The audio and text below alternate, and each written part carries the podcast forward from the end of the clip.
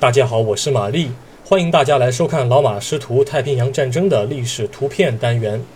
今天是二零二二年七月二日，我想展示的是一张一九四四年同月同日拍摄的照片。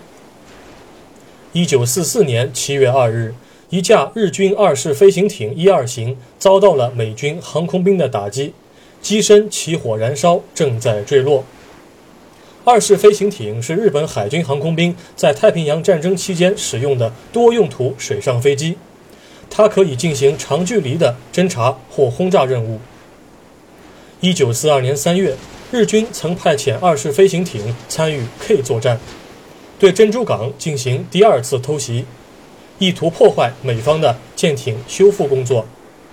但他们投放的航弹并未命中目标。所以，此次长距离奔袭没有获得什么战果。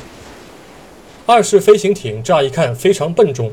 但它的多项性能指标明显优于同时期的美军战机。在不挂载鱼雷和航弹，只进行侦察任务时，它的航程最高能达到八千公里。尽管飞艇很容易被盟军战机盯上，但二式飞行艇的自卫火力也比较猛烈。总共装备了五挺二十毫米口径九九式一型航炮和五挺七点七毫米口径九二式机枪。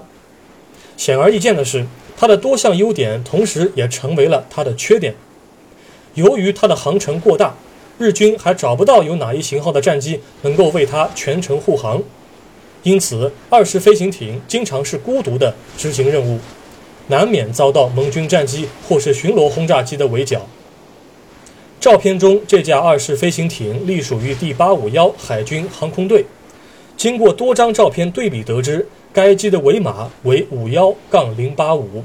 当时没有挂载任何的航弹和鱼雷。一九四四年七月二日当天，美国海军第幺幺五轰炸机中队的解放者巡逻轰炸机与该机遭遇，遭遇地点就在帕劳岛的西南海域。尽管二式飞行艇的自卫火力不俗。但是，美军解放者巡逻轰炸机的球状炮塔和十挺勃朗宁十二点七毫米口径 M 二机枪的强大组合，也算是和日军扯平了。交火之后，二式飞行艇机身右侧中弹，失去平衡，起火燃烧，然后坠入大海。照片右上角是解放者轰炸机的一个引擎。由此可见，副驾驶兼摄影师艾蒙特·雷根海军少尉的拍照位置应该就在驾驶舱内。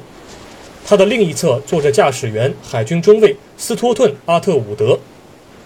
本照是美国海军官方照片，现在收录于美国国家档案馆中，官方编号为八零杠 G 杠二四幺二五九。